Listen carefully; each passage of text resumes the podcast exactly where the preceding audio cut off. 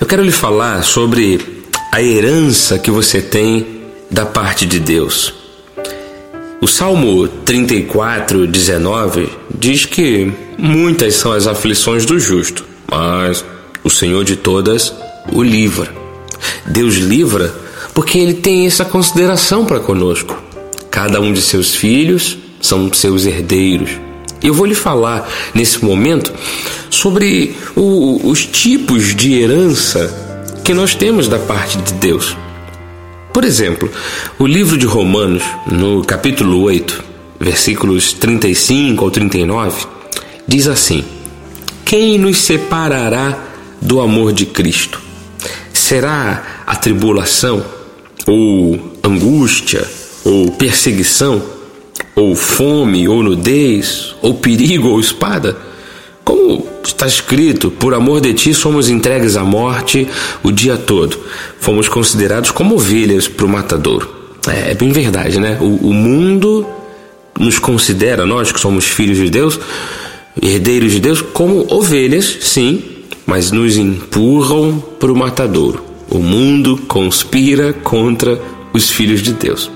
E aí o Paulo, que escreveu Romanos, ele diz assim: em todas estas coisas, porém, somos mais que vencedores por meio daquele que nos amou.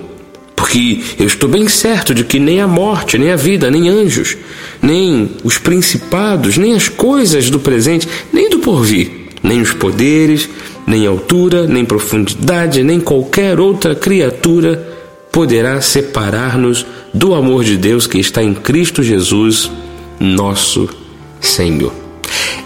Isto faz parte da tua herança. O fato de que nada nem ninguém possa te separar do amor de Cristo. E o que é, na verdade, o amor de Cristo, senão o cuidado que ele tem para conosco?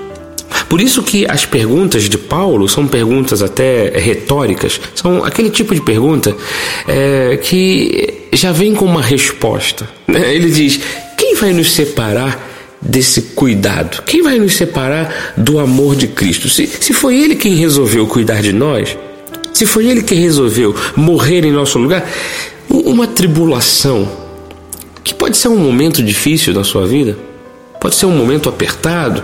Será que isso vai te separar do cuidado de Cristo?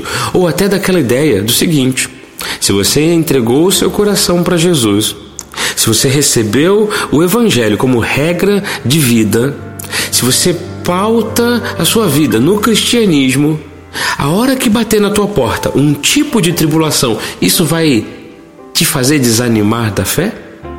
Isso vai desencorajar você na sua caminhada cristã? A resposta deveria ser bem óbvia e lógica. Absolutamente não. Nada nos separa do amor de Deus. Esta deve ser a nossa convicção.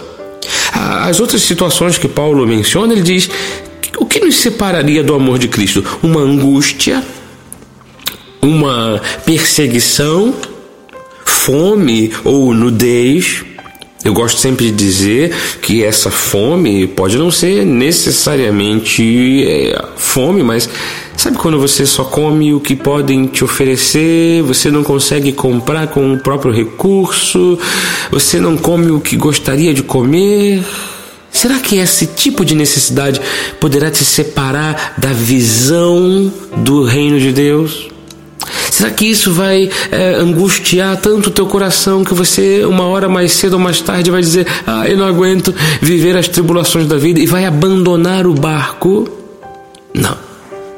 Quando o texto fala de nudez, às vezes é aquela situação, a pessoa não tem dinheiro para comprar roupa.